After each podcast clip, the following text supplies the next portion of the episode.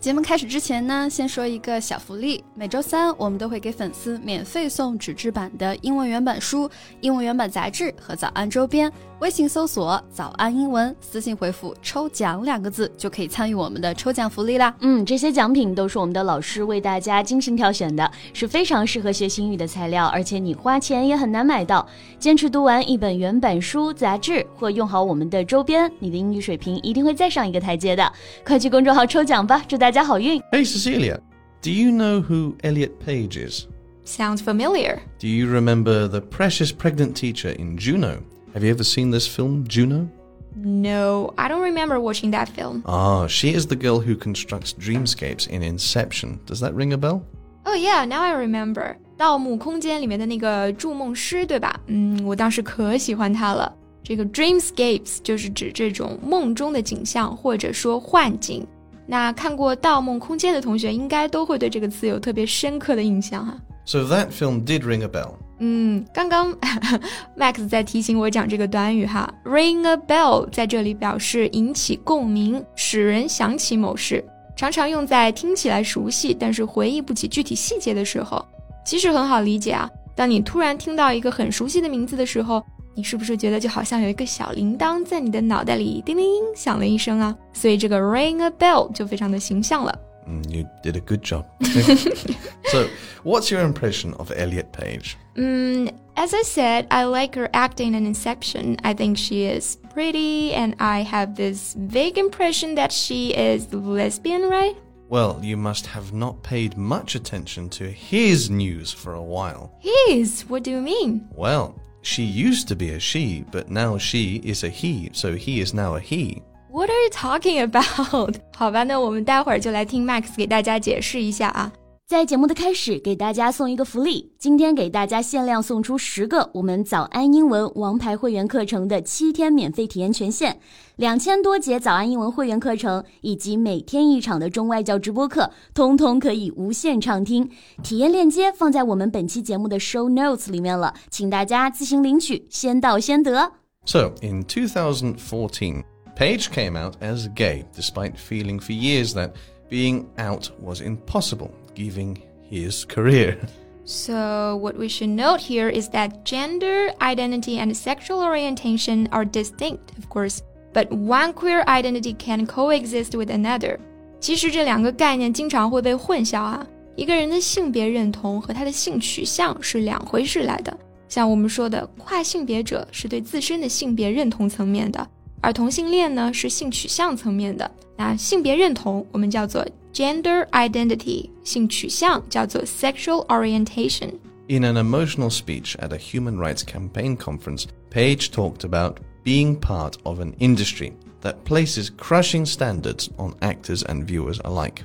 对他从事的行业呢，肯定会把很多条条框框和压力强加在他的身上。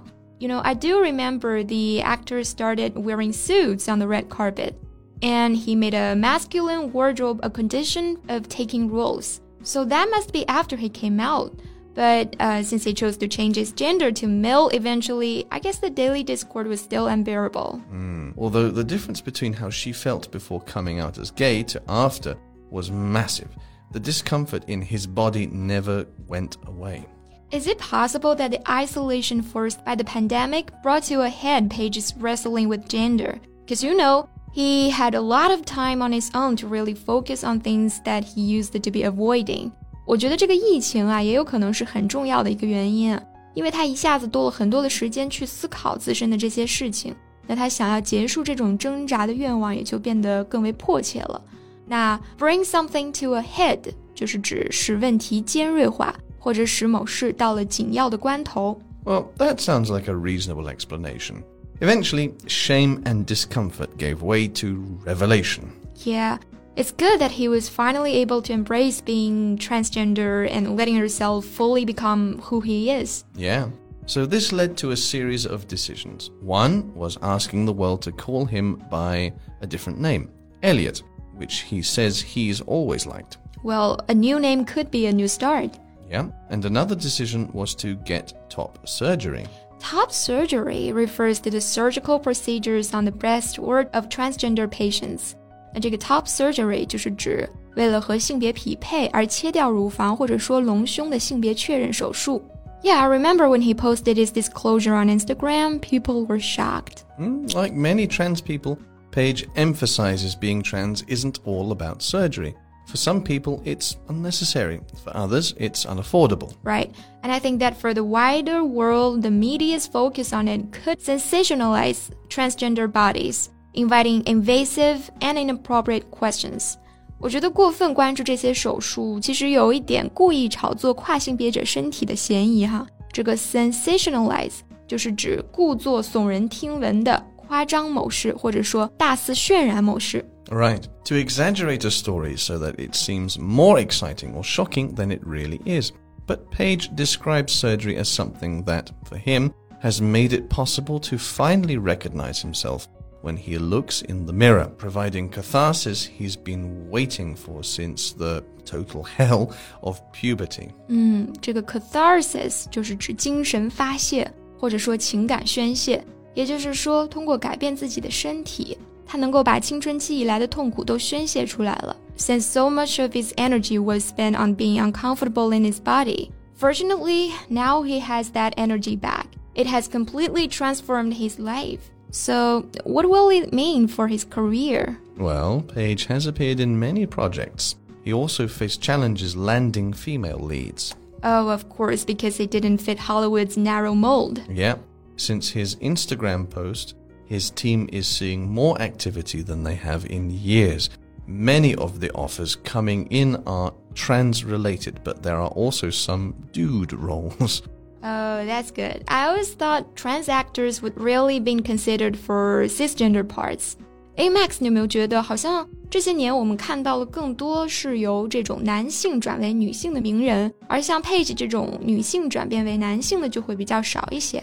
yeah, while the visibility gap means that trans men have been spared some of the hate endured by trans women, it has also meant that people like Page have had fewer models. And when there aren't examples, people make monsters of them. For decades, that was something Hollywood did. As detailed in the 2020 Netflix documentary Disclosure, transgender people have been portrayed on screen as villainous and deceitful, tragic subplots of or the butt of jokes.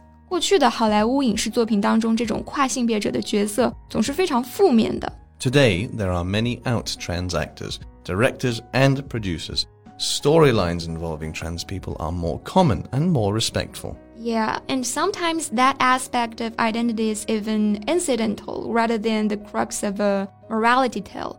我觉得更重要的是啊，现在越来越多的作品在塑造一个角色的时候呢，只是非常自然的带过他的性别认同， 而不是把它当做这个人物的关键特质来大肆的发挥哈。